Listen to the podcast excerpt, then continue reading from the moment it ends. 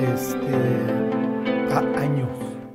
Un tiempo, un año, dos tiempos, dos años, medio tiempo, medio año. Ajá, está dando la, el tiempo que la bestia va a tener de total libertad. Entonces, este, por ejemplo, en Apocalipsis se menciona 42 meses. Pero es lo mismo, tres años y medio.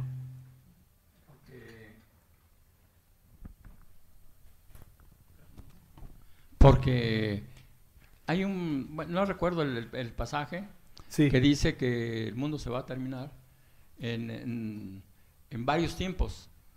Ajá. Dice dos tiempos y medio. Pero si se refiere uno a días, cada día para nosotros es mil, mil días, mil, perdón, un año, para nosotros son mil años para él. Entonces cuando se habla de, de dos tiempos y un tiempo y medio tiempo, eh, yo supongo que son 2.500 años si se hace esa equi- eh, efectiva esa equivalencia. Sí. Por eso no, no lo entiendo, ¿eh? no, no, no. Miren, es este. Es Daniel 12:7.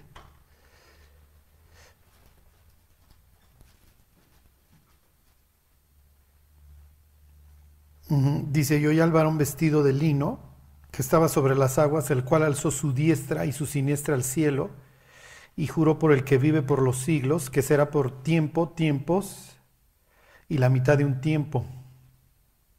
Y cuando se acabe la dispersión del poder del pueblo santo, todas estas cosas serán cumplidas.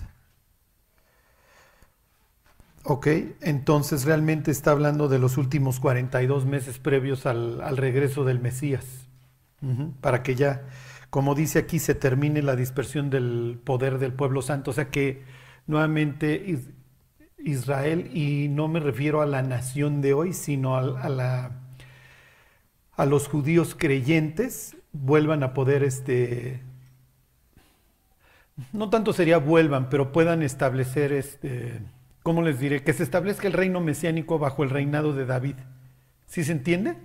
O sea, que se cumplan todas estas promesas de que gobierne Cristo al mundo desde, desde Jerusalén y que se cumpla todos estos anhelos de que Israel pudiera vivir en paz, ¿sí? Y de que pudiera servir a Dios en paz.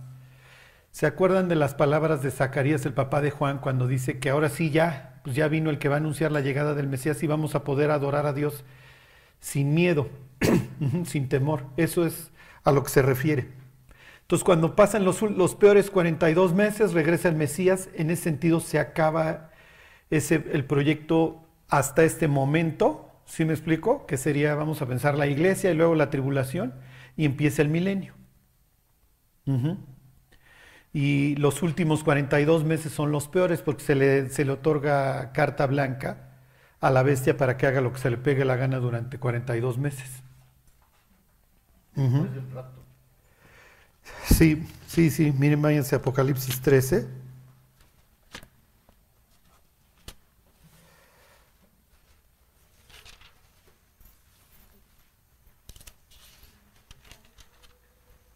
Este.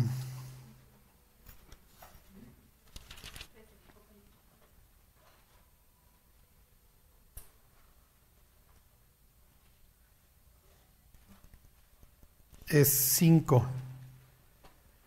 Dice, también se le dio boca que, la- que hablaba grandes cosas y blasfemias y se le dio autoridad para actuar. 42 meses, que son 3 años y medio. Ujú, 36 más. 36 más 6, 42. Es, lo mismo que dice Daniel, nada más que ahí menciona dos tiempos, un tiempo y la mitad de un tiempo. Fíjense en... Y no, no los quiero confundir, nada más quiero que vean cómo se, se vuelve a mencionar aquí en Apocalipsis en el 12-14. Va a haber una especie de éxodo en donde algunos judíos van a ser guardados. Aquí ah, la referencia a la mujer en este caso es Israel. Dice, se le dieron a la mujer las dos alas de la gran águila, es una referencia al éxodo, Dice, para que volase de delante de la serpiente al desierto, a su lugar donde es sustentada por un tiempo y tiempos y la mitad de un tiempo. Pero bueno, ahorita no, no, eso me tardaría mucho en... La idea es que cuando Jesús dice, el que esté en la azotea, el que esté en la azotea huya, es en este momento, sálganse, porque va a haber un éxodo al desierto huyendo de la, de la bestia. ¿Y cuánto dura? Le dan, es una especie, te guardo estos 42 meses. ¿Sí me explico? A estos judíos. No estamos nosotros ahí, ¿verdad? Yo espero que no, mi Jimmy. Sí, no, no, no, no.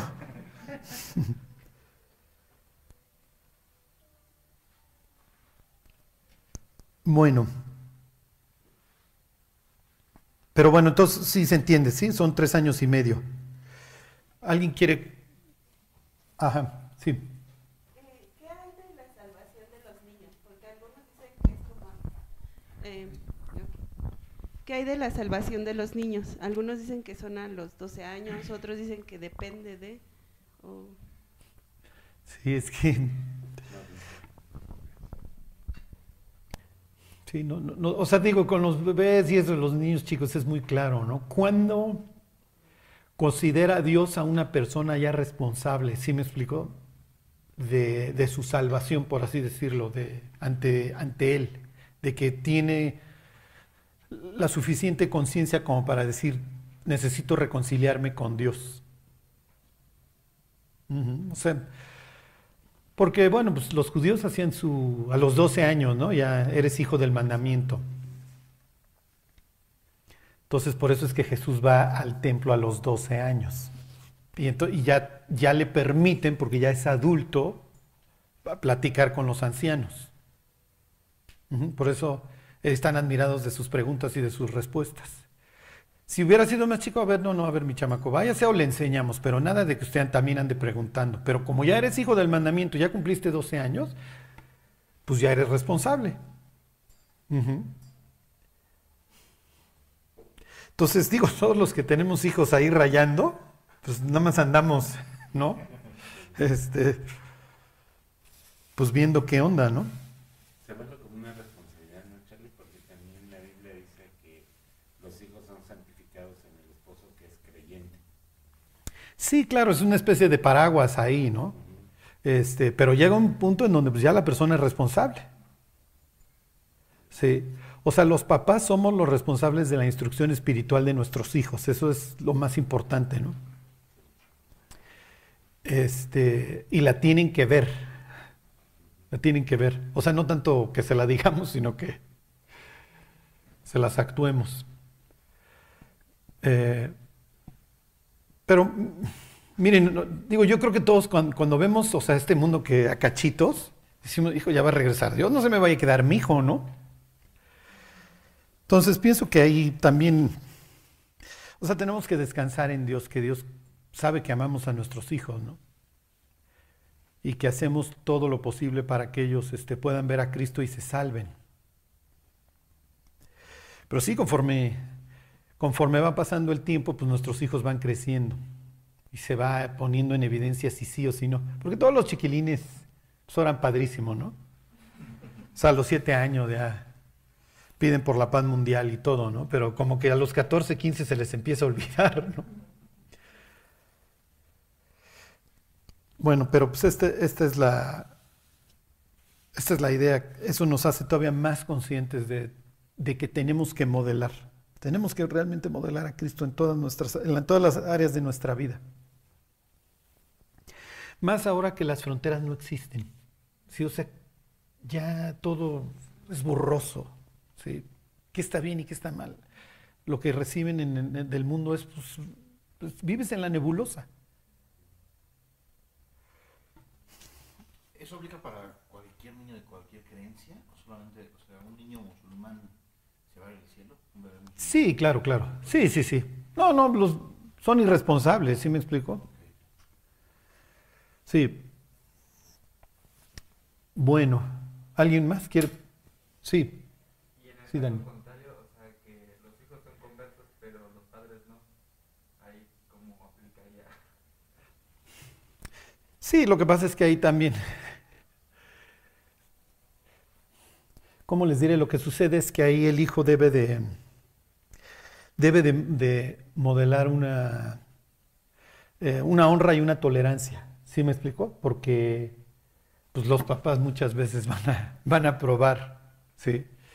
Y entonces, pues, pues ni modo, pues tengo que modelar a un Cristo que, ¿sí me explico? Que ellos puedan ver. La familia es el campo misionero más difícil. ¿sí? Este, y realmente se ganan las almas ahí con la vida, no, no con las palabras. ¿sí? Porque además en la familia pues todos sabemos todo de todos, ¿no? Entonces si yo le digo, eres un pecador, sabe concretamente a qué me estoy refiriendo, ¿no? Entonces se presta para la ofensa porque ahí estoy desnudo frente al familiar, ¿no? Porque me conoce todo. Entonces sí, es la idea es ahí tener una reverencia y un respeto para, no, mira, yo no te juzgo, tú eres mi familiar para arriba y está bien, ¿no?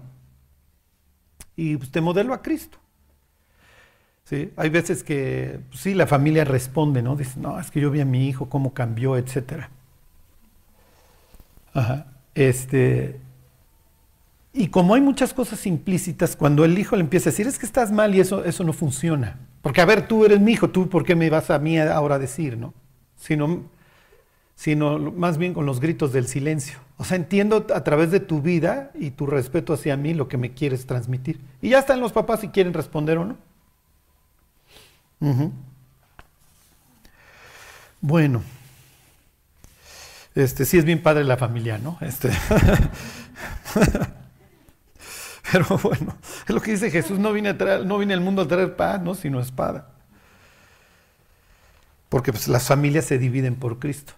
El chiste es que el atacado sea el cristiano, no al revés, ¿no? Porque luego el cristiano es el que ataca y dices, no, eso no. Jesús dice, no era así muchachos, me refería al revés. bueno, ¿sí? ¿Todo es muy claro en sus vidas? Para variar, qué bueno. Una pregunta nada. Sí. Hace mucho alguien te preguntó que por qué en el Antiguo Testamento se olvidaba a Jehová y de nuevo ya no se volvió a mencionar y no nos lo contestaste, te ibas a investigar. Sí, miren, realmente no sé, no sé por qué. O sea, no. No sé por qué cuando lo traducían no, no ponían, ponían- ponen teos, ponen curios, ponen Señor, ponen Dios. Pero ya no Jehová. Sí, no sé por qué no quisieron. Este. Ninguna traducción, ni las más antiguas. Ni... Miren, no sé, no sé. ese- sí prometo investigárselos en la Septuaginta si también lo, lo traducían igual. Y entonces tomaron esa tradición y mira, pues ya en el Antiguo Testamento al griego ya le pusieron lo mismo, teos y curios y eso, ¿no? Pero sí, no, no, no sé por qué ya no tomaron Jehová y, lo, y lo pusieron tal cual. Pero les investigo para la próxima en la Septuaginta qué, qué ponían. Bueno, pues entonces miren, váyanse a la carta a los hebreos. Ya les voy a terminar esta idea del pacto. Me, quise detener cuando llegué a ese punto en Zacarías y ahora me voy a detener un poquito en el tema de, de Dios como pastor. Realmente para acabarles de explotar el tema, porque además lo va a tratar mucho Zacarías. Y lo único que les quiero transmitir es esta idea, y, y- y por qué les mencioné esto de frontera, porque la- en la carta a los hebreos va a hablar de una frontera eh, muy, muy, este, muy clara.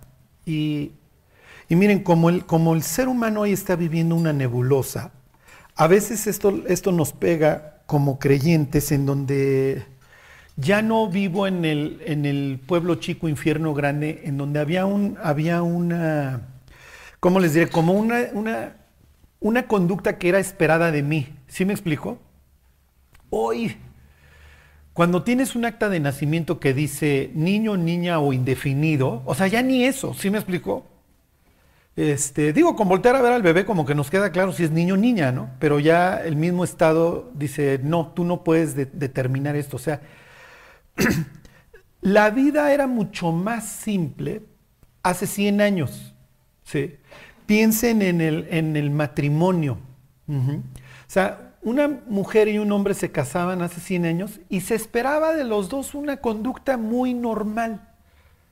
¿sí? Había como un set de, de- de presupuestos que pues esto es lo que tú tienes que seguir. tú vas a ser la señora, tú vas a ser el señor, tú vas, tú vas a, a educar a los hijos y el señor va a traer la papa y pues ahí la van a, ahí la van a ir llevando. ¿Sí me explicó? Este, no, tal vez no, no hay tanta libertad, pero tienen como beneficio que los carriles están bien definidos, entonces se prestan menos para el conflicto. ¿Sí me explicó? Hoy los matrimonios, ¿qué tanto, o sea, qué implica la sujeción? ¿Sí me explicó? Y Dios diría, para mí mis principios no han cambiado, pero como vivimos en el mundo en donde no hay carriles, ¿sí me explicó? El cristianismo está sufriendo. Y además, ¿cuáles son mis mandamientos? Porque en el caso de los israelitas, Dios, pues hasta en piedra se los grabaste. Entonces bajó Moisés, digo, vio tremenda fiesta, tiró las tablas, pero Dios le dice, a ver, vuélvete a hacer otras tablas, te las vuelvo a escribir, mi cuate. ¿Ok? Por eso tenemos esta expresión, no está escrito en piedra, o sea, soy flexible, ¿no?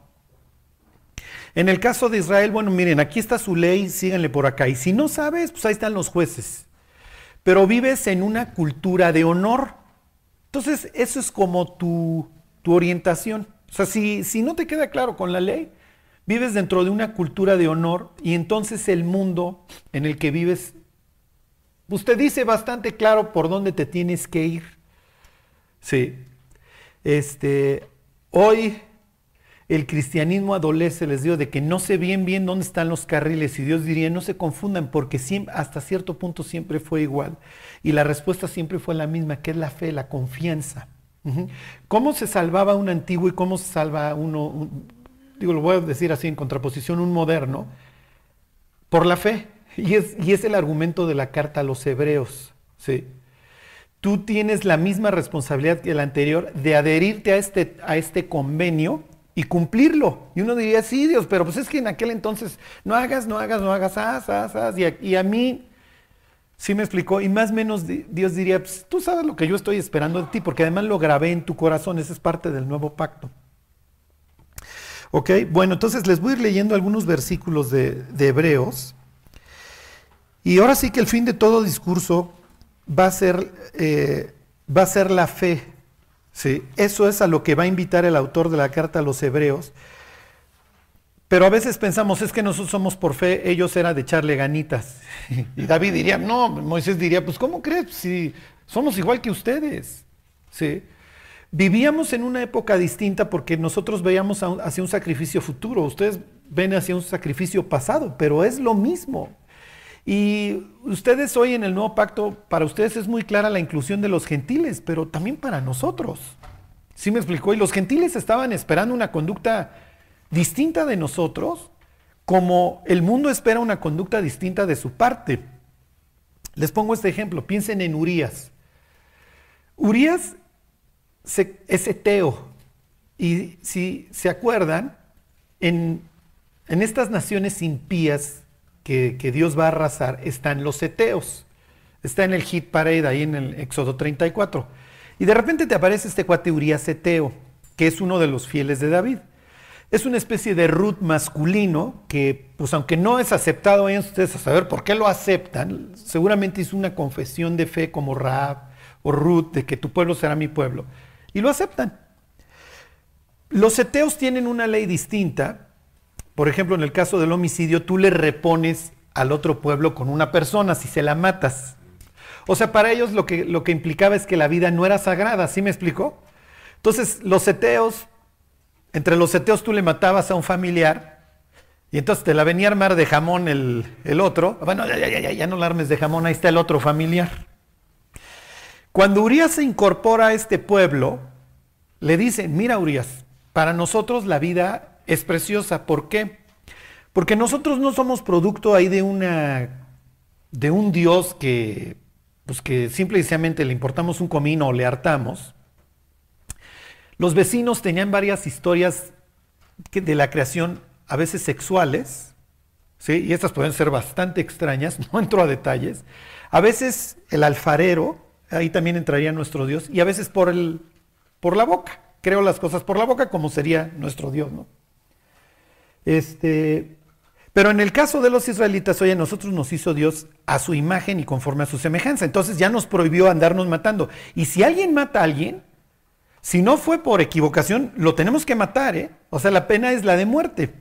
Imagínense cuando Urias, en esta historia, David lo manda a matar a traición.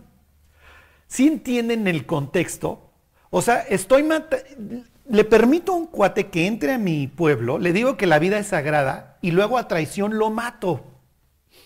Y además, su mujer, en una cultura de honor, se sube a la azotea a bañarse en cueros. ¿Qué está haciendo Betsabé? ¿Sí me explicó? O sea, Urias dice, ¿a dónde llegue, muchachos? O sea, mi mujer se, se baña en cueros en la azotea y a mí luego me acaban matando a traición. No que ustedes eran un pueblo santo y distinto. Cuando llegó Urias al cielo, ¿qué le de haber dicho a Dios? ¿Qué habrá dicho Dios? Qué pena contigo, Urias. ¿Sí me explicó? Oye, pues valiente al pueblo que me metiste, Dios. Ajá. Entonces, ellos tienen, tienen esta cultura de honor y aquí sería igual. O sea, ¿qué es lo que diría el autor de Hebreos? No, o sea, no han cambiado en ese sentido las cosas. Sea honroso en todos el matrimonio. No hay entre ustedes este, fornicario ni profano como Esaú. ¿Sí me explico?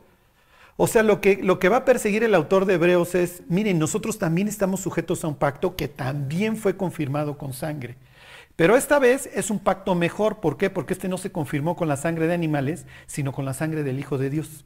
Y entonces vienen todas estas advertencias, ¿sí? ¿Cuánto mayor castigo pensáis que mereciera este, el que pisare la sangre del Hijo de Dios en la cual fue santificado. ¿Sí me explicó? Y entonces trae cosas del antiguo pacto y nos las aplica a nosotros.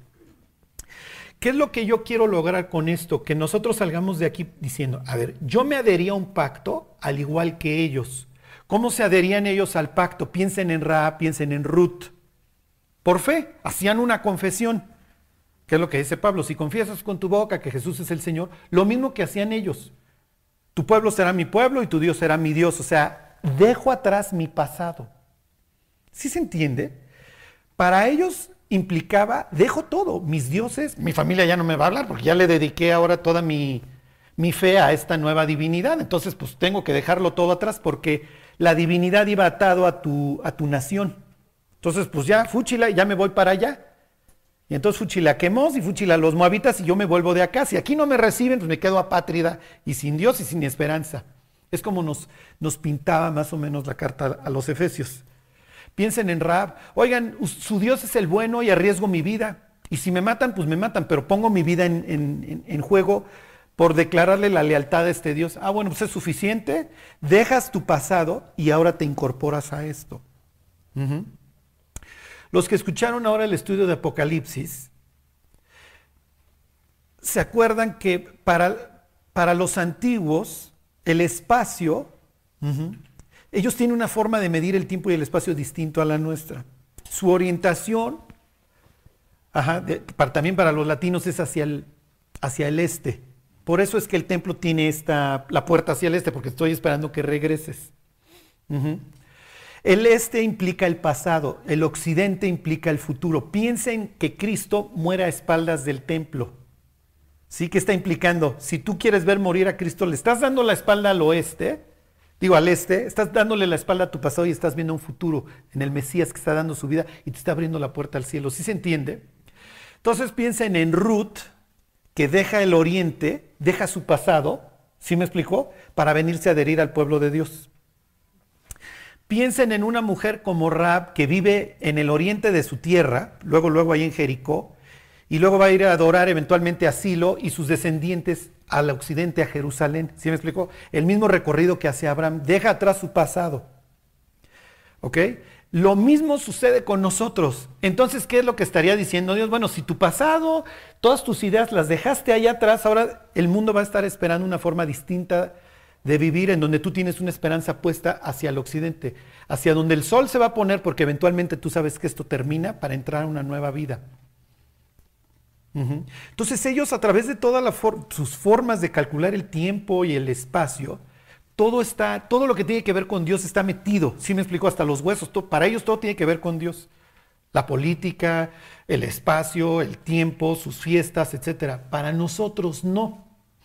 Y nos cuesta más trabajo entenderlo porque vivimos en un mundo ateo casi ya al 100%. O sea, decirle hoy a alguien, no, pues mira, este, yo creo en Dios y por eso tengo una vida distinta y no, no me emborracho, no esto, no el otro, ya es un ser muy extraño.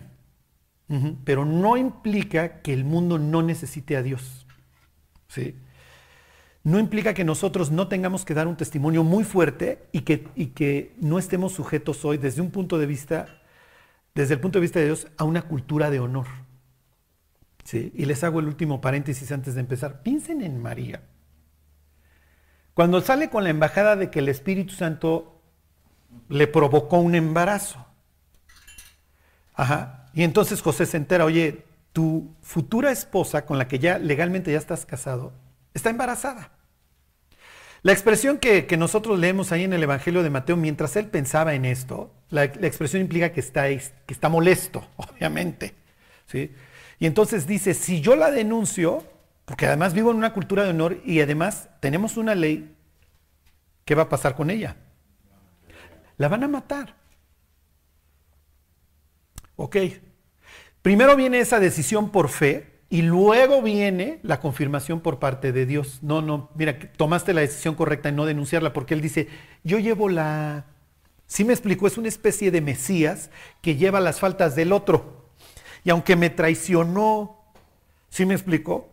Este, de esta forma me humilló, yo voy a ser el apestado que se comió la torta antes del recreo en una cultura de honor y me voy y yo soy el apestado. Y entonces el ángel le dice, no, no te preocupes. Este, ella es la de Isaías 7:14. Y luego leemos que viene el censo y que José va a subir, que todo varón tiene que ser censado. A las mujeres no, no, no son parte del censo. En ese sentido no son productivas. ¿Por qué, la, ¿Por qué se lleva a María a Belén? ¿Por qué creen? Exacto, para que no la maten. Para que no la maten. O sea, Jesús siempre va a ser el bastardo. ¿Sí me explicó? Decían que era, o sea, los que lo agredían decía que era hijo de un soldado romano que se llamaba Pantera.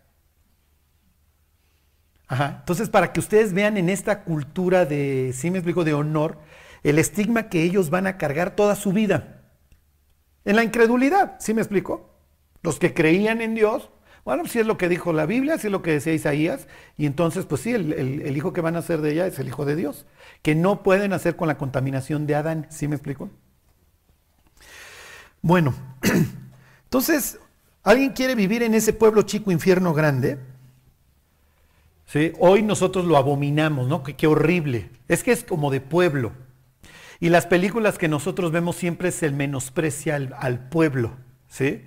Este, si ven las películas este, de, los, pueblerinos americanos, en donde viene el cuate que sí la hizo en la ciudad grande, ¿sí me explico? Y entonces todos los del pueblo, oh, nosotros nos quedamos aquí en el paleolítico, pero tú eres el abogadazo, tú eres la superactriz, o el, sí me explico, el superdoctor, el doctor Hollywood que va camino a... Pero te, te enamoraste de la pueblerina que tiene otros principios, ¿sí? Entonces tienen ese choque en donde hoy a la cultura de honor se le menosprecia. Ujú. Está bien, no debe ser nuestro caso. No debe ser nuestro caso en el sentido de, bueno, pues yo no sé ni a qué Dios me llamó y vivo en una nebulosa, entonces yo me pudro con el mundo. No, el autor de Hebreos diría, no. O sea, tú también te adheriste a un convenio y eso te genera ciertas obligaciones. Y además te adheriste a un mejor convenio. Bueno, miren, se los voy leyendo. Dice Dios, ahí están, habiendo hablado muchas veces y de muchas maneras en otro tiempo a los padres por los profetas, lo que está en el pasado estaría diciendo el autor de la carta a los hebreos, está en el pasado. Pero ahora, versículo 2, en estos postreros días, que es lo que está implicando, ya empezaron los últimos tiempos, nos ha hablado por el Hijo, a quien constituyó heredero de todo y por quien asimismo hizo el universo.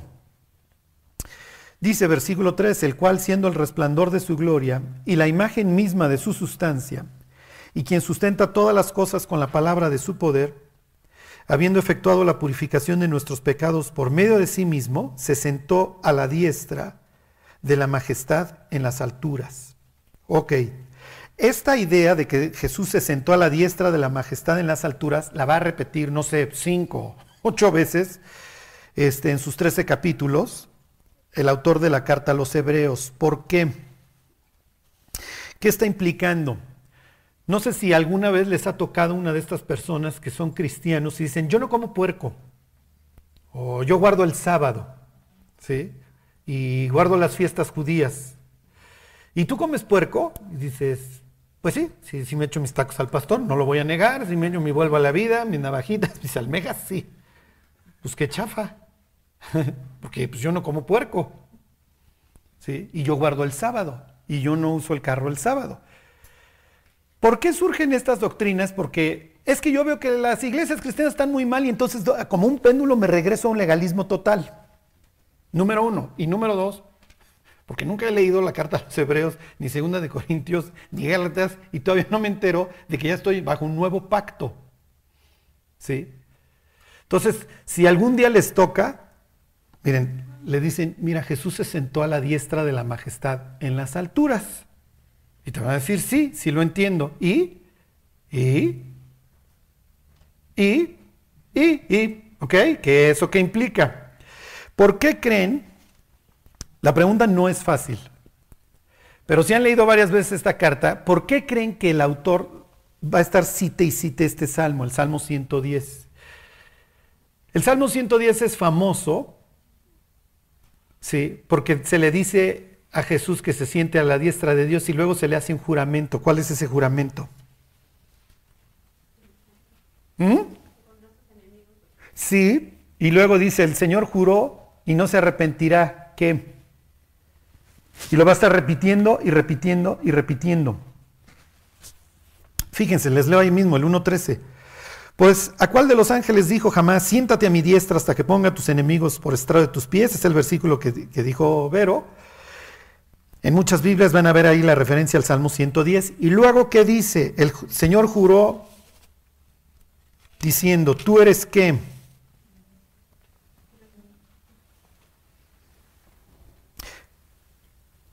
Tú eres qué? Tú eres sacerdote para siempre, según el orden de quién. Exactamente. La Biblia tiene dos sacerdocios, dos líneas sacerdotales. Aarón, exactamente, o el, sacerdocio levítico, por eso está el libro de Levítico, porque a ver, tú eres Leví, quiere decir unión, y ustedes van a ser mis sacerdotes. ¿A qué se dedica el sacerdote? En teoría, a mantener el orden, ¿sí? Y para mantener el orden lo que tiene que hacer es lo que dice su nombre, Leví, tiene que unir al pueblo con Dios y esto lo hace a través de estar purificando el espacio sagrado, a través de sus rituales, de, su, de llevar a cabo pues, todos los festejos y el derramamiento de sangre que apuntan siempre al Mesías exactamente. La sangre no la derraman para quedar bien con la divinidad. Este no es Dios griego que un día se levanta borracho o anda ligando. ¿Sí me explicó? No. Lo único que implica la sangre es que Dios estoy purificando. Entiendo que el pecado genera un costo y que ese costo tarde o temprano lo pagas tú. Entonces derramo con sangre. Perdón, este purifico con sangre. Lo entienden perfectamente. Lo más probable es que no. Lo que sí les queda claro es que la sangre tiene un efecto purificador de un tercero. Un tercero está pagando por mí. ¿Sí se entiende? Ok. Entonces Dios le dice a Aarón, a ver, Aarón, tú vas a ser ahora el sacerdote. Y de repente los cristianos salimos con la embajada de que Jesús es nuestro sacerdote porque Él nos unió con Dios y por su sangre fuimos salvos. ¿Y qué diría un judío? Tú estás loco, Jesús era de la tribu de Judá. Y entonces nosotros diríamos, sí es cierto, es de la tribu de Judá, pero Jesús es sacerdote no según el orden levítico, sino por un orden superior que es el de Melquisedec.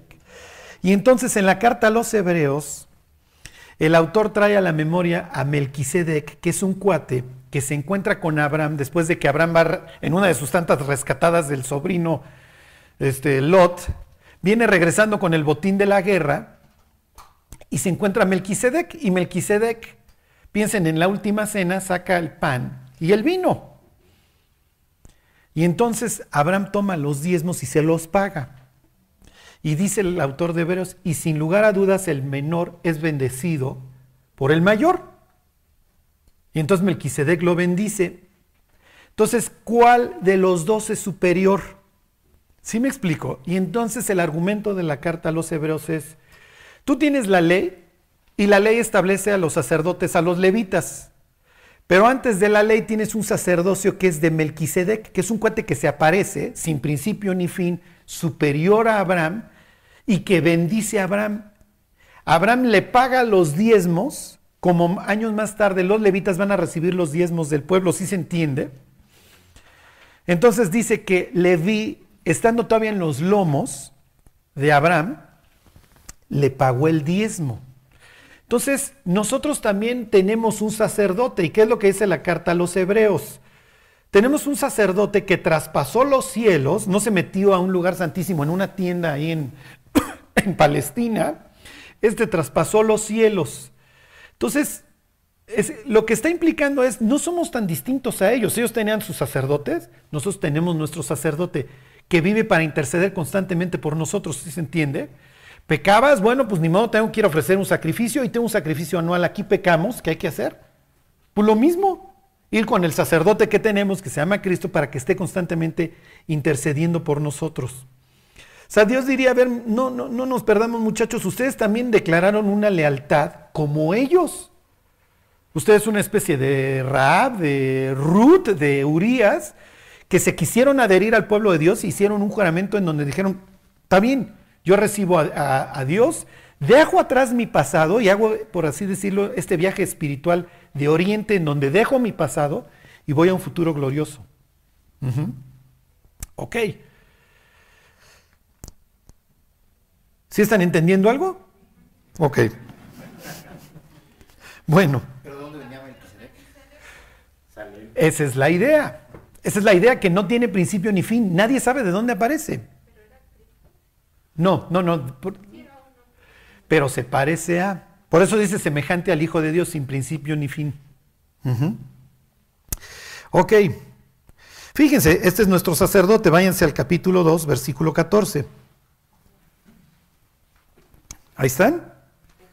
Dice, así que por cuanto los hijos participaron de carne y sangre, él también participó de lo mismo para destruir por medio de la muerte al que tenía el imperio de la muerte, esto es al diablo, y librar a todos los que por el temor de la muerte estaban durante toda la vida sujetos a certidumbre. ¿Ok? Entonces esta es la idea. Tenemos Dios se hace persona para participar de lo mismo que nosotros, convertirse en nuestro sacerdote, luego subirse a una cruz y derramar su sangre por nosotros y purificarnos. ¿Sí se entiende? Por eso es que Dios se hace persona para, para que en ese sentido fuera un sumo sacerdote igual a los humanos por los cuales está pagando. ¿Ok? Bueno, después de esto, ¿cuál va a ser la idea? Ok, si ustedes ya se sumaron al nuevo pacto, o a este pacto también, lo que yo voy a estar esperando de ustedes es lo que esperan cualquier par de contratantes. Si tú le rentas tu casa a alguien, ¿qué estás esperando del cuate que te la rentó? Que te la pague. ¿Sí? Y estás esperando del arrendador que no te corra, que los dos cumplan con su parte. Y ese va a ser otro de los temas principales de esta carta. Bueno, a ver, ya te adheriste, ahora por favor échale ganas hasta el final y lo va a estar, repite y repite, ¿ok? Porque ya eres parte de este pacto, entonces yo estoy esperando que tú cumplas con tu parte, yo voy a cumplir con la mía. Y en realidad la carta a los hebreos diría, miren, Dios ya cumplió con la suya y lo hizo para siempre. Pero ahora nos toca a nosotros. Y, y hagan de cuenta, si esto entienden, ya, cumplí mi misión.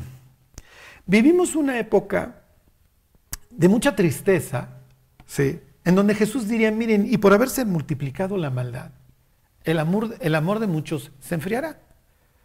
¿sí? Porque cuando tú, pues no sé, ves la librería de los niños y está la drag queen enseñándoles, pues es natural que uno se deprima y digas, oye, ¿qué onda? Yo no esperaba esto para mis hijos, ¿no?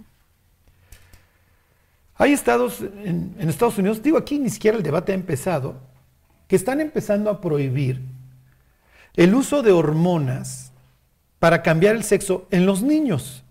Entonces, felicidades por el estado que lo prohibió. ¿Y los otros? ¿Sí me explico? O sea, ¿por qué puede llegar una persona con, una, con un niño de 5 o 6 años y darle hormonas? Y, y que venga Juanito y le doy estrógenos o que venga Chuchita y le doy testosterona. O sea, qué crueldad, hasta, hasta qué punto. Y Cuando nosotros vemos estas cosas, pues lo, natural es, no, pues me deprimo, ¿dónde está Dios? Es que esto ya se pudrió. Y es uno de los temas de la carta a los hebreos. Considerad aquel que sufrió tal contradicción de pecadores en contra de sí mismo para que su ánimo no desmaye.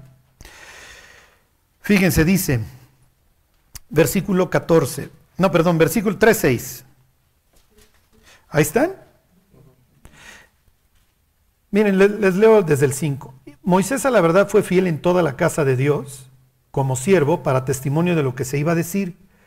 Pero Cristo como hijo sobre su casa, la cual casa somos nosotros, si retenemos firme hasta el fin la confianza y el gloriarnos en la esperanza. Y lo va a repetir y lo va a repetir. Es hasta el fin. Oye Dios, es que este mundo está desmoronando frente narices y todo el tiempo escucho de guerras y de rumores de guerras y de pestes y de plagas. Y ahora va a salir la delta y ahora viene el hongo negro y ahora viene este y ahora viene aquel. ¿Qué va a pasar? Esto se está deshaciendo. Retén hasta el fin. Fíjense, versículo 14. Ahí mismo, 3.14. Porque somos hechos participantes de Cristo con tal que retengamos firme hasta el fin nuestra confianza del principio. Y entonces el autor de Hebreos va a traer a la memoria, como ya se los he estado repitiendo, el tema central que va permeando toda la escritura, que es el Éxodo. ¿Ok? Y entonces le va a decir aquí a las personas en la carta, es, miren, salieron los israelitas, por fe celebraron la Pascua y la aspersión de la sangre, por fe cruzaron el Mar Rojo, pero llegaron al desierto y dejaron de confiar. Y bueno, Dios, pues ya salimos de Egipto, éramos esclavos, qué padre, pero nos, sacas a un lugar espantoso, a un lugar caótico, a un lugar seco, lleno de escorpiones y de serpientes. Y Dios diciendo, sí, te estoy sacando para afligirte, para probarte, para ver qué hay en tu corazón, para la postre hacerte bien, te estoy purificando. Pero dice la carta a los hebreos, no funcionó esto, ¿por qué? Por no ir acompañado de fe Ajá, en los que oyeron la palabra. Fíjense, ahí mismo, 3.16. Dice, ¿quiénes fueron los que, habiendo oído, le provocaron? ¿No fueron todos los que salieron de Egipto por mano de Moisés? ¿Y con quienes estuvo el disgustado 40 años? ¿No fue con los que pecaron, cuyos cuerpos cayeron en el desierto? ¿Y a quienes juró que no entrarían en su reposo sino aquellos que desobedecieron? Y vemos que no pudieron entrar a causa de incredulidad. Eso es lo que Dios le va a reprochar a los del antiguo pacto y lo que le va a reprochar a los del nuevo pacto, la incredulidad. No. Diría Dios, no puedo trabajar con alguien que no cree en mí. Y es lo que más adelante va a repetir el autor de Hebreos. Sin fe es imposible agradar a Dios porque el que se acerca a Dios debe de creer que existe y que es recompensador de los que le buscan. Oye Dios, pero ¿por qué estás permitiendo todo lo que está viviendo el mundo? No hay una respuesta, ¿sí? Digo, Dios, la respuesta la daría Pedro diciendo, miren, no, es que Dios esté retardando su promesa, simplemente estirar, estirar, estirar la liga. Y mientras Dios estira la liga, llegará un punto en donde se rompe, empieza la tribulación, y cuando la gente abra la llave de la, del agua y salga sangre, o saque el paraguas y se le chamusque, porque ah, caray, no está lloviendo agua, está lloviendo fuego, muchos se van a convertir, es natural, a sabiendas de que lo que era la vida prácticamente ya se acabó y simplemente esperar el fin. Pero mientras esto sucede es natural que las iglesias, muchas, empiecen a perder la esperanza.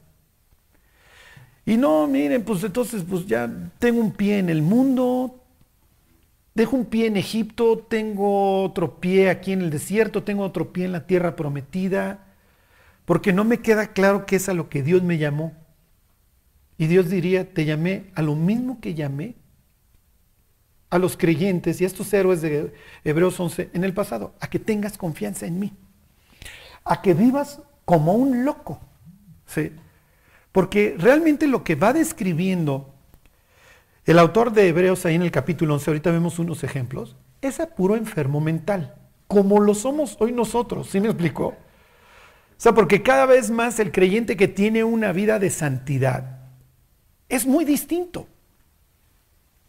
Ayer estaba yo en, la graduación de, bueno, en la clausura de la, escuela de, de mis hijos, Y entonces este, pasa cada niño, le dan sus medallas y entonces dicen, su carácter es perseverante, ¿no? Su carácter es determinado y entonces van leyendo un versículo de la Biblia. Y yo me quedo pensando, estos, estos chamacos no tienen idea, o sea, de la burbuja del privilegio que les tocó vivir.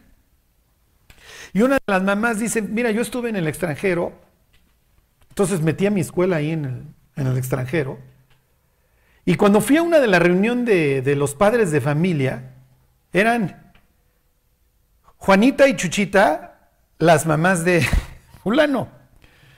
No, Pedro y Pepe, los papás de Mengano. ¿Sí me explicó? O sea, en un caos y en una nebulosa espantosa. Ayer se toman la foto las, las mamás y luego nos tomamos la foto los papás. Y dices, ¿cuántos papás quedan? Sí.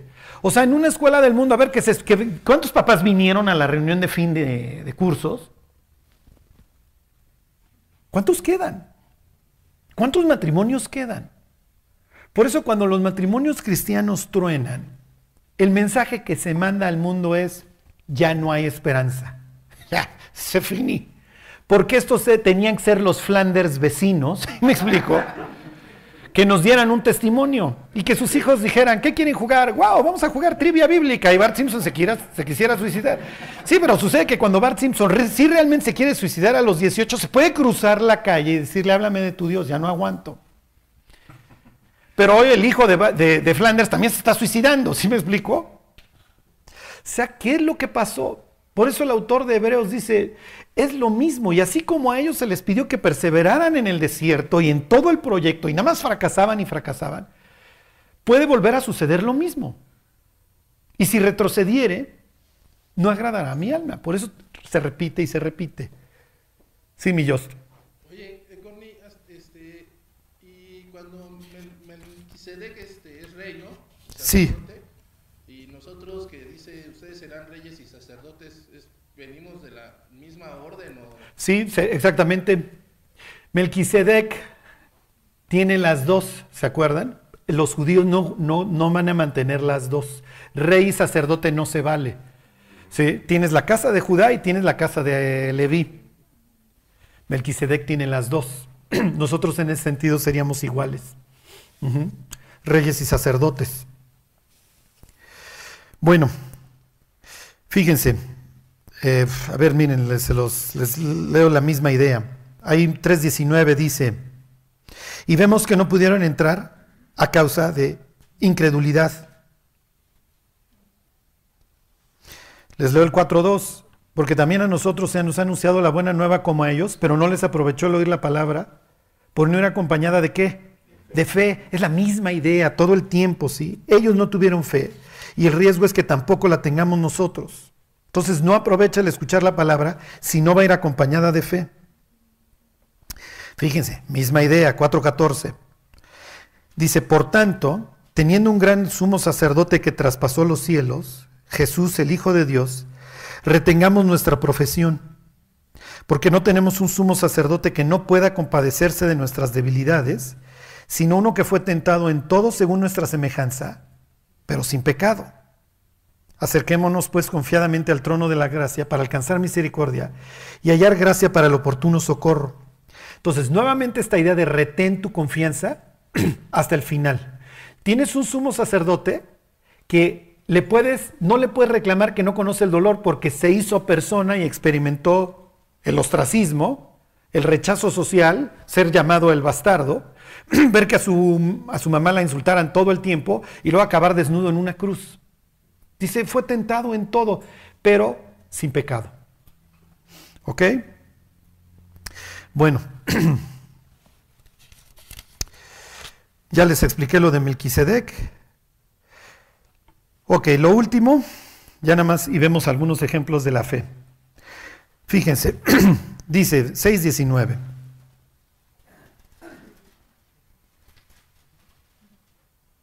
Ahí están. Dice, la cual tenemos como segura y firme ancla del alma y que penetra hasta el- dentro del velo, donde Jesús entró por nosotros como precursor, hecho sumo sacerdote para siempre, según el orden de Melquisedec. Ahorita les pongo un ejemplo de a qué se está refiriendo. Les hago nuevamente énfasis. Para los antiguos, las fronteras son muy importantes. Esta es mi tierra y además mi tierra también va a tener ciertas secciones. Aquí está Manasés, allá en el norte están los danitas, aquí en el sur están los de Judá y los de Simeón, etc. Acá está Neftalí. ¿Sí se entiende? Finalmente, estas tribus conforman la tierra de Israel y aquí habita Jehová. Allá están los moabitas, ellos que hagan lo que se les pegue la gana, ellos tienen a Quemos, allá en el norte están los que adoran a Baal, los tirios y sidonios, etc. Hay fronteras, todo está claramente delimitado. Las mujeres son mujeres, los hombres son hombres, etc. ¿Ok? Hay un orden. ¿Por qué? Porque lo contrario del orden es el caos. Y acuérdense que para los judíos su historia arranca con el caos que finalmente Dios ordena. Luego viene la caída y vuelve a reinar el caos. ¿Ok? Pues ya conquisté la tierra prometida, ya esta, todos estos gigantes que provienen de estas uniones que nunca debieron de haber tenido lugar, ya los expulsamos, ya los derrotamos y entonces aquí tiene que reinar el orden. Cuando nos metemos a la casa de nuestro Dios, hay fronteras bien delimitadas, está el atrio. Una vez que yo entro al atrio, ya entra a tierra sagrada, ¿sí? Aquí afuera hay cosas de cobre, etcétera. Allá en la tienda, puras cosas de oro, ¿ok? Y nada más lo que, lo que se junta con la tierra, de plata. ¿Sí se entiende? Hay una graduación. Para ellos, ¿cómo les diré? Ellos tienen lo que se llamaría el axis mundi. El árbol de la vida hubiera sido, ¿ok? Que atraviesa toda su cosmovisión, ¿ok? Este, el monte de Sión y luego va descendiendo. En ese sentido, Jerusalén es el centro del mundo, es lo que diría el libro de Ezequiel, y el templo es el centro del universo. Los egipcios dirían lo mismo, aquí Tafnes y este templo de Ra, o aquí esta ciudad, Memphis, es el centro del mundo. Está bien, felicidades para ti, pero para mí el centro del planeta, y conforme me voy acercando, es Jerusalén, la ciudad del gran rey, y luego el templo. Y está el atrio, y luego está el lugar santo, y el lugar santísimo ni cruzarlo, porque así le fue a Nadab y Abiú. Y más le vale al sumo sacerdote no andar jugando. Olvídense asomarse al arca a ver qué hay, porque Dios arrasa con el pueblo completo. Si se acuerdan de la historia, ahí en Primera de Samuel. Entonces hay una, conforme te vas acercando, hay cada vez, sí me explicó, más peligro de ser achicharrados. O sea, tengo una reverencia a Dios. El lugar santísimo, olvídense, entra una vez el sumo sacerdote y no sin haber derramado sangre por sus propios pecados. ¿Qué es lo que está diciendo aquí el autor de Hebreos. Dios se hizo persona, se volvió nuestro sumo sacerdote, se metió al lugar santísimo, pero este no hecho por manos humanas, sino al cielo mismo. ¿Ok? Por eso es que cuando Jesús muere, se rasga el velo. Lo que acabamos de leer de tengamos confianza para entrar hasta la presencia de Dios, si lo hubiera leído un descendiente de Aarón, diría, mira, yo en teoría entro una vez a la presencia de Dios todos los años, tengo que hacer todo un procedimiento, traigo unas campanitas que si se dejan de oír, quiere decir que ya me morí, entraban amarrados. Y aquí Dios te está diciendo que ya te llevas de piquete de ombligo con Él y que tú puedes entrar al lugar santísimo el día que se te pegue la gana, porque Cristo abrió la puerta. ¿Te das cuenta de lo que estás recibiendo? ¿Y qué es lo que, sucede con nosotros los creyentes? Que no valoramos que cuando agachamos la cabeza y oramos, estamos entrando hasta la presencia de Dios. ¿Sí se entiende? Y si bien no tenemos así el pacto escrito en piedra, Dios diría, es que no está en piedra, este es mejor, te lo escribí en tu corazón. Entonces, ¿cuál es el llamado de la carta a los hebreos? Persevera, sígueme, lleva una vida santa. ¿Para qué? Para que los que están a tu alrededor puedan haber puedan ver a Dios en ti y tomen la misma decisión que tú tomaste de abandonar el pasado y declarar esta lealtad a este único Dios, como lo hacían en el, en el Antiguo Testamento. ¿Sí? Fíjense, pongan ahí el dedo y ahorita yo ya no voy a terminar. Nada más les voy a leer este, algunos versículos más de Hebreos y ya, pero vayan a Juan capítulo 20. Ahora les va a hacer sentido esto. Este sumo sacerdote, no según el orden levítico, sino según un orden mayor, el orden de Melquisedec, se vuelve persona, derrama su sangre, porque este pacto también se confirmó con sangre, y luego a dónde va?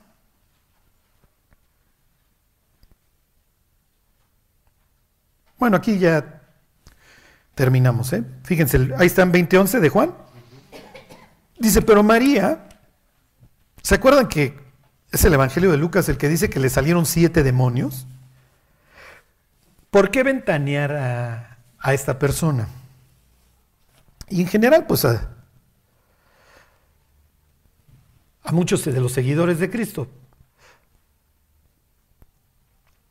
¿Por qué andar ventaneando? Como para mostrar el contraste, ¿sí? Dice, pero María fuera, estaba fuera llorando junto al sepulcro, ahí está, 2011, y mientras lloraba se inclinó para mirar dentro del sepulcro. Acuérdense que el día que Jesús muere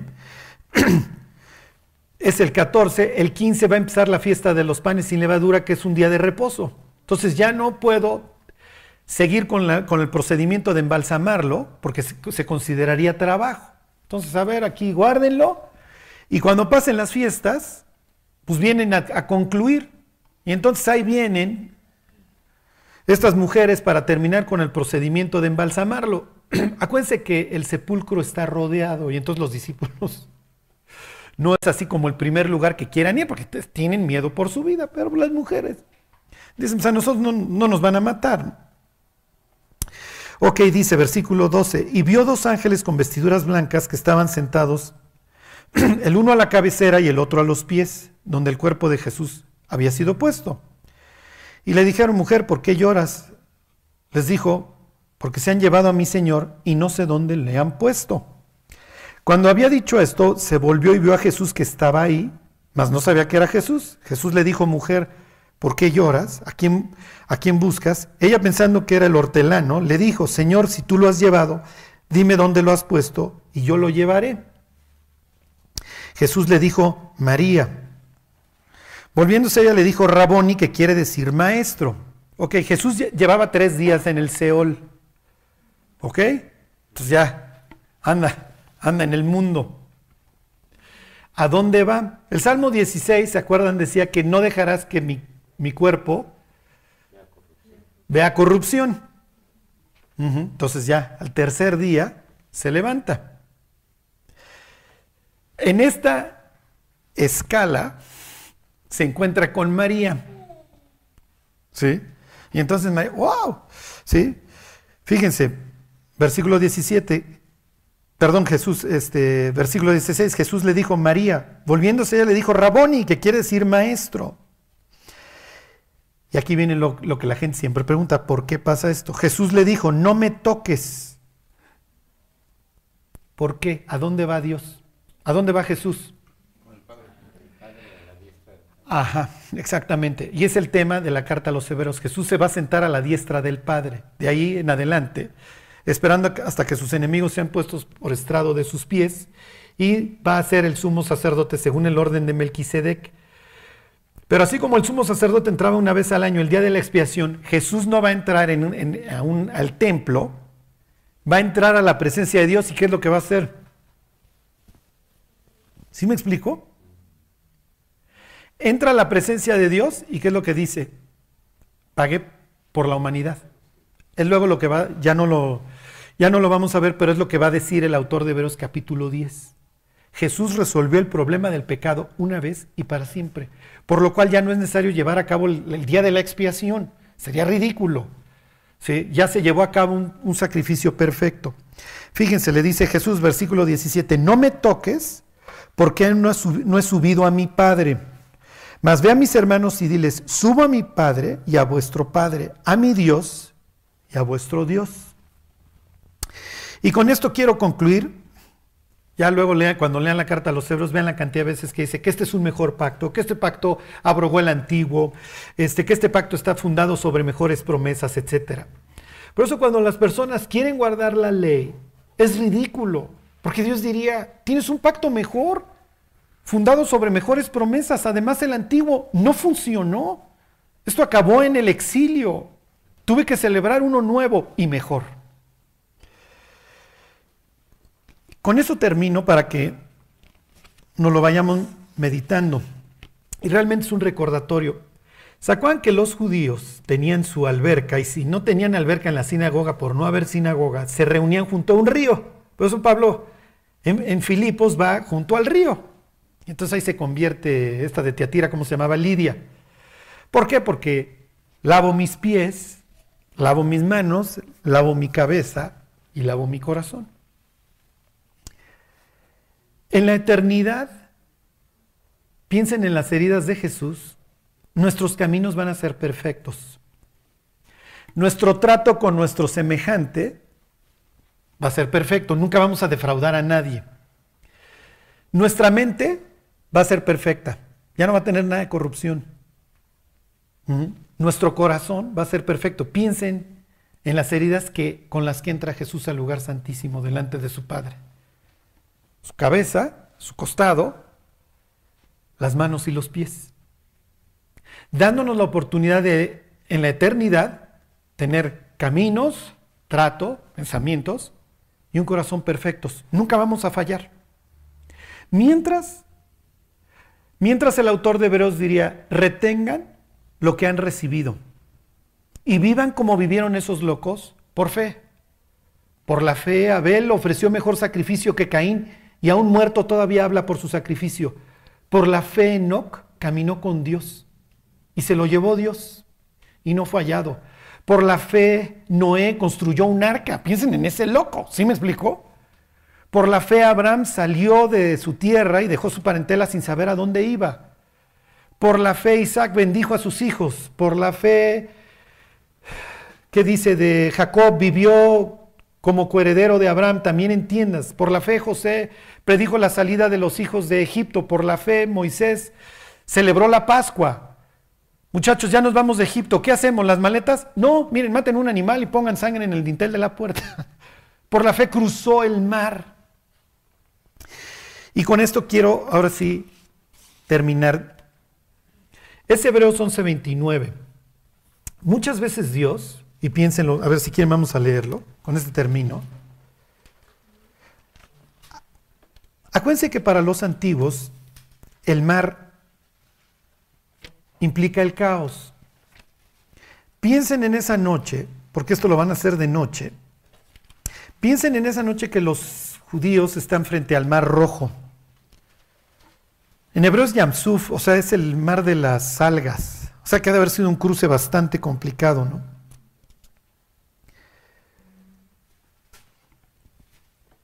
Y entonces la orden es, métete al caos. Y Moisés diciendo, Dios, tú sabes que así empezó nuestra historia. Y la tierra estaba desordenada y vacía y el espíritu tuyo se movía sobre la faz de este abismo, sobre la faz de las aguas, y nos estás pidiendo que nos metamos al abismo. Esta expresión de abismo se va a usar en, Éxodo 15. ¿Ok? Entonces, sí, en su mente es, me estás metiendo al abismo, me estás metiendo al caos, y Dios diciendo, sí, te estoy metiendo al caos. Pero no te preocupes, vas a tener el agua a los lados como muro. Imagínense el miedo de tener el agua así como muro a cada lado y si Dios se echa para atrás. Me ahogo con mis hijos, me ahogo con mi familia. Piensen en Moisés así diciéndole, apúrenle, apúrenle, porque ahí viene el ejército egipcio, apúrenle, apúrenle. Y todo el mundo, no sé si les ha pasado que les agarra el terremoto y vas bajando las escaleras con miedo y dices que aguante, que aguante, porfa, que aguante hasta que salgamos, ¿no? A mí en el último así me pasó. Y cuando salí me imaginé a los israelitas que aguante, que aguante el agua, que aguante el agua, porque nomás se le ocurre a este Dios echarse para atrás, nos ahogamos todos. Y finalmente cruzan. Dios nos va a meter muchas veces en el caos. Te va a decir, métete. Oye Dios, pero es que me estás metiendo en este problema. Sí, pero no te preocupes, no te va a avasallar. No se te van a dejar venir los muros de agua. Confía en mí. Lo van a intentar los egipcios, pero ellos no van a poder por una simple y sencilla razón. Porque ellos no confían en mí. Fíjense, dice, por la fe pasaron el mar rojo como por tierra seca, e intentando los egipcios hacer lo mismo, fueron ahogados. A ellos no les salió. ¿Ok? Y que nos ha dado su Santo Espíritu y la capacidad de extraer de la Biblia los principios a través de los cuales Dios nos va a guiar. Y que así como estos vivieron por fe y como dijera el autor, taparon bocas de leones, pusieron en fuga ejércitos extranjeros, libraron la vida de filo de espada y otros prefirieron enfrentar la muerte. Hombres, dice, de los cuales el mundo no era digno, así como ellos vivieron por fe. Ahora el autor de Veros dice, la vida de ustedes no es distinta. Y el Dios que ustedes adoran no es distinto. Jesucristo es el mismo ayer, hoy y por los siglos. Y la respuesta a la vida de ellos y la respuesta a la nuestra va a ser la misma. Vamos a tener que vivir por fe. Vamos a tener que creer en Dios y cuando las cosas salgan bien, qué padre, las disfruto gracias a Dios. Y cuando Dios me invite a meterme al caos, sé que lo voy a tener que atravesar por fe. Entiendo que el incrédulo no va a enfrentar el caos y los problemas como yo porque no tiene esta confianza, pero yo sí. Por eso todos estos llamados a no hay entre ustedes fornicario ni profano como Esaú. Sea entre ustedes el hecho matrimonial con honra. ¿Por qué? Porque finalmente somos los hijos de este nuevo pacto. Somos los hijos de Dios que viven por fe como vivieron ellos. Y Dios está esperando lo mismo que esperó de ellos. La misma confianza. Es pues la fe, la certeza de lo que se espera, la convicción de lo que no se ve y dice, por ella alcanzaron buen testimonio los antiguos. ¿Qué está implicando? Por ella nosotros vamos a alcanzar buen testimonio. No sé cuánto falte para que venga Cristo. Ayer decía una mamá, yo creo que faltan como 20 años. Me deprimí, por poco pido un chupe, me aguanté por fe. Ajá. no.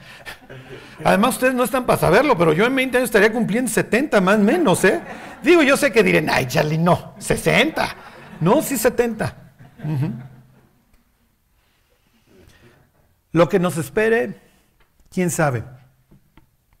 Pero el tiempo que Dios nos deje es un tiempo que podemos aprovechar por fe. Y a veces pensamos, Dios, es que esto ya está más allá del bien y del mal. Mira, la gente ya no responde. Y ahí es donde Dios dice, tú tienes que confiar en mí en el poder de mi palabra. Porque el Evangelio es poder de Dios para salvación a todo aquel que cree. Y ese poder no ha dejado de tener fuerza. Bueno, pues vamos a orar y nos vamos. Dios te damos gracias por la sangre que fuiste a derramar ahí en la cruz Dios te pedimos que ninguno de nosotros deje de alcanzar la gracia para que lo que resta de este camino, Dios, y la carrera que has puesto delante de nosotros, la caminemos por fe. Gracias Dios por todo lo que tú has alcanzado hasta hoy en nuestras vidas y por lo que seguramente seguirás alcanzando. Ayúdanos Dios a no dejar de verte, a no dejar de sostenernos como viendo al invisible. Gracias por todo Dios Haznos una iglesia, Dios, de la que tú puedas estar orgulloso, una iglesia que tú puedas considerar ejemplar, Dios. Danos la fe y produce tú en nosotros así el querer como el hacer por tu buena voluntad. Te lo agradecemos todo, Dios, en el nombre de Jesús. Amén. Bueno.